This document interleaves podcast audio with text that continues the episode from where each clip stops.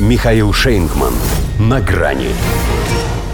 Котлеты отдельно. Нижняя палата США проголосовала за помощь Израилю. Здравствуйте.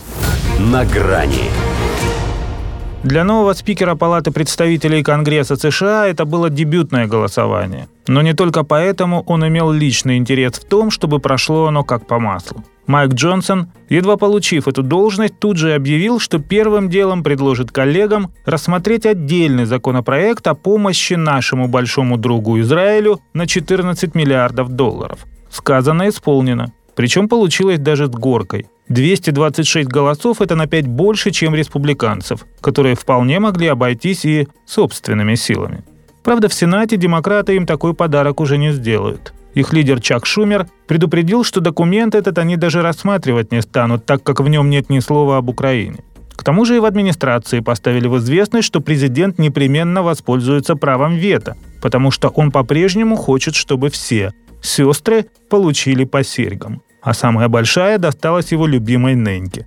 И вроде бы что тут копья-то ломать? Не от сердца же деньги отрывают, а от печатного станка. Да и осядут они в американском ВПК. На восточный и ближневосточный фронты пойдет лишь оружие. Но драчка намечается великая, попкорновая. Только не за приоритеты финансирования, они лишь повод, поскольку была у США одна разменная монета, стало две, а за внутриполитическое влияние. Третьему, в отличие от первых двух, республиканскому лицу в государстве, если у него, конечно, есть желание доказать, что не последний человек, никак нельзя уступать. Поэтому максимум сказал, что он может сделать для Киева, это провести углубленные дебаты. И в таком формате, чтобы Белый дом объяснил, куда Украина деньги девала и с какой целью он ею интересуется. Хотя сам для себя Джонсон уже решил, что говорить с Байденом бесполезно. Он и неделю назад, после аудиенции в овальном кабинете, был невысокого мнения о когнитивных способностях его хозяина. И накануне повторил, что там совсем не алё. Меня сильно беспокоит его руководство страной, и я с трудом назову хотя бы одну проблему, которая была бы успешно решена. Мы с ним будто на разных планетах.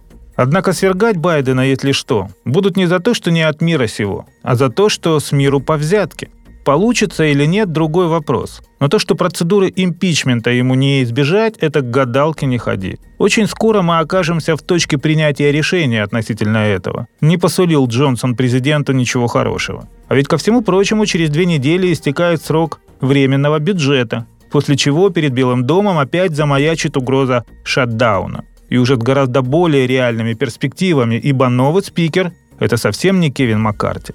Иначе говоря, есть сомнение, что старому маразматику хватит обычной дозы. Видимо, придется увеличить, поскольку слишком нервным у него намечается этот ноябрь. Впрочем, пусть привыкает, следующий будет сложнее. Хотя вряд ли он через год хоть что-то вспомнит. До свидания. На грани с Михаилом Шейнгманом.